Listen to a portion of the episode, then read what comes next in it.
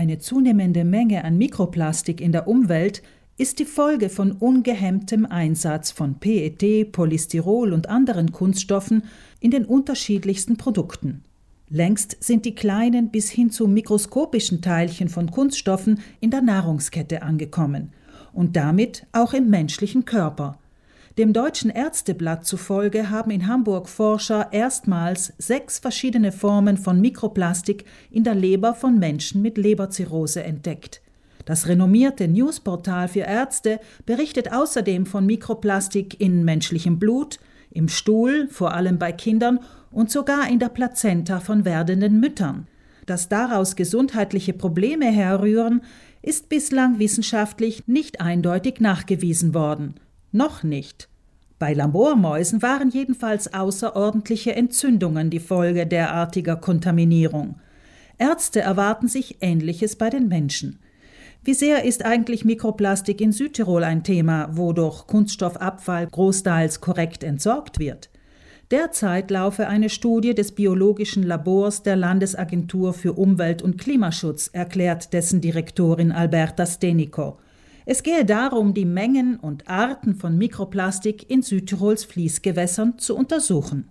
Damit wir wissen, inwieweit diese Mikroplastik auch in Südtirol verbreitet haben, haben wir jetzt in der ersten Hälfte des Jahres in verschiedenen Fließgewässern praktisch Wasser durch ein Netz fließen lassen. Dieses Netz heißt Manta-Netz, ist ein besonderes Netz und die Mikroplastik bleibt in diesem Netz hängen und wir suchen herauszufinden, wie viel Mikroplastik auch in unseren Südtiroler Fließgewässern vorhanden sind. Die ersten Ergebnisse werden dann im September vorhanden sein, aber wir finden recht viel Mikroplastik, leider. Wo aber kommt all das Mikroplastik her?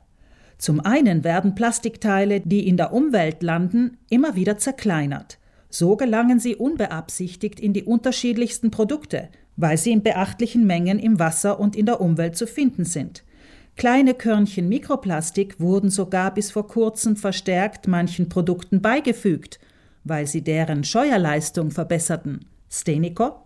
Zum Beispiel wird sie bewusst eingesetzt in Kosmetikas, in Reinigungsmittel und so weiter. In der Zwischenzeit ist es verboten, in Reinigungsmittel oder in Shampoos und so weiter Mikroplastikteile dazuzugeben. Aber in Kosmetika, die man nicht sofort abwäscht, zum Beispiel in Cremen, kann man weiterhin Mikroplastik dazugeben. Und das wird auch gemacht. Vor allem die mikroskopisch kleinen Teilchen würden mitunter in den menschlichen Organismus gelangen, sagt die Biologin. Sie lädt daher Verbraucherinnen und Verbraucher ein, nur Kosmetika zu kaufen, auf denen ausdrücklich stehe, dass sie frei von Mikroplastik seien. Eine weitere Quelle für Mikroplastik ist Mineralwasser in Kunststoffflaschen, sagt Stenico. Wir wissen, dass Plastikflaschen, wenn wir diese öffnen, gelangt ein minimaler Teil an Mikroplastik im Wasser und wir diese dann trinken. Und die Entsorgung von dieser Plastikflasche kann auch wieder Mikroplastik bilden. Und zwar, wenn die Flasche in Fließgewässer gelangt und mit der Zeit zerrieben wird. Daher rät Stenico zu Mehrwegflaschen aus Glas. Wenn wir von zu Hause aufbrechen, sollten wir auch immer daran denken, eine Trinkflasche mitzunehmen. So kämen wir möglichst selten in Versuchung, irgendwo Wasser in einer PET-Flasche zu kaufen. Auch der Abrieb von Autoreifen, der beim Fahren entsteht, ist eine Quelle für Mikroplastik. Den zu reduzieren ist bei dem hohen Individualverkehr natürlich eine Herausforderung. Aber selbst die viele Kleidung aus Kunststoff fördere die Entstehung von Mikroplastik, sagt Steniko. Wenn man wandern geht, dann gibt es so fantastische technische Kleider, die meistens aus Kunstfaser hergestellt werden. Beim Waschen dieser Kleider werden kleine Mikroplastikteile eben entfernt. Zurzeit sind die Kläranlagen aber nicht imstande, die ganze Mikroplastik im Abwasser zurückzuhalten, die von diesen Waschvorgängen produziert werden. Da ist es zum Beispiel wichtig, dass man synthetische Fasern in einer vollen Waschmaschine wäscht, dann werden weniger Mikroplastik produziert. Das wissen wir in der Zwischenzeit. Die Biologin betont, dass EU-weit nach Maßnahmen und Lösungen gesucht würde.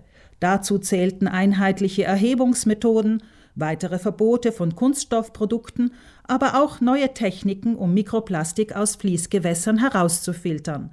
Denn die Mengen an Plastik und Mikroplastik in der Umwelt würden laufend zunehmen.